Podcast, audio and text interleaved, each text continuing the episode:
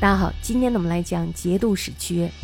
唐玄宗呢由开元初年一直到天宝初年，先后在延边成立了十大兵镇，其中呢最高长官大家知道这就是节度使，他所管辖的武力远比从前的都督要更大一些。接下来呢我们来说一下十镇的名称、任务，还有就是所辖的兵力。第一个呢是安西节度使，他的治所在龟兹，也就是今天的新疆库车县。他的任务呢是抚宁西域，有兵二点四万人。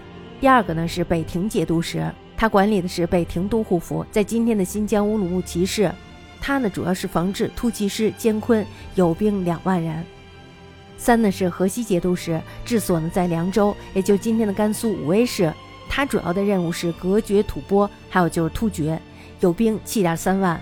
大家知道这吐蕃还有突厥都是不好惹的，是吧？第四个呢是朔方节度使，他的治所在灵州，也就是今天的宁夏灵武县。他呢主要是汉域突厥，有兵六点四七万人。大家看，一提到突厥，人数马上就变多了，是吧？第五个呢是河东节度使，治所呢在太原府，也就是今天的山西太原市，与朔方犄角，以御突厥，所以他有兵五点五万人。第六个呢是范阳节度使，他的治所在幽州，也就今天的北京市大兴区。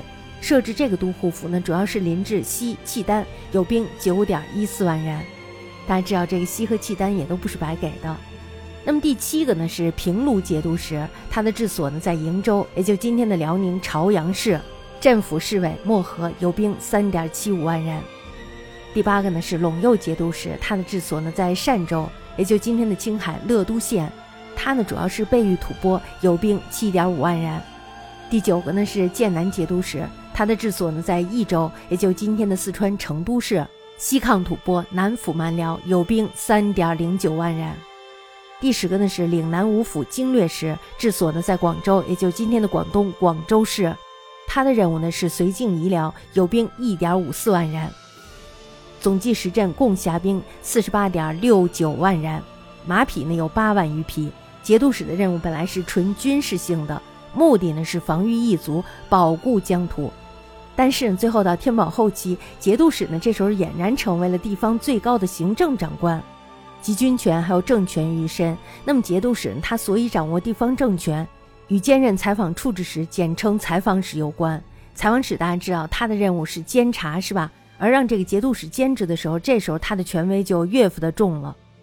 渐渐呢，就成为了州县的上官。于是，节度使一面拥有庞大的武力，一面呢又掌握了地方的政权。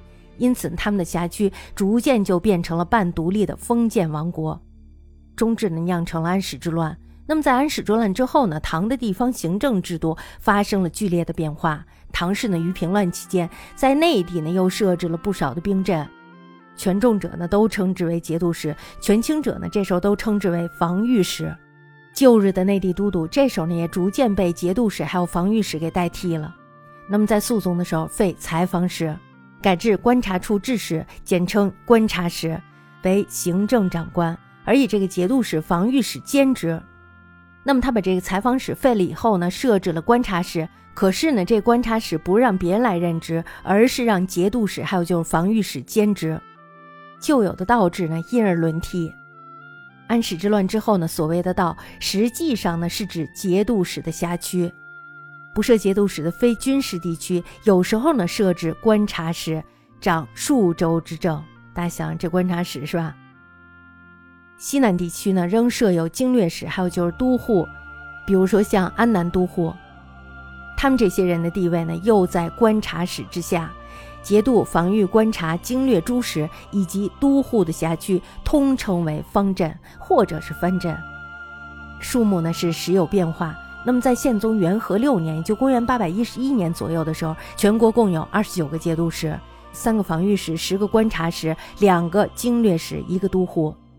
那么到了唐末的时候，全国骚乱，节度使的数目呢，这时候就增加到了五十个，他们的辖区呢错综凌乱，到了不可纠结的地步。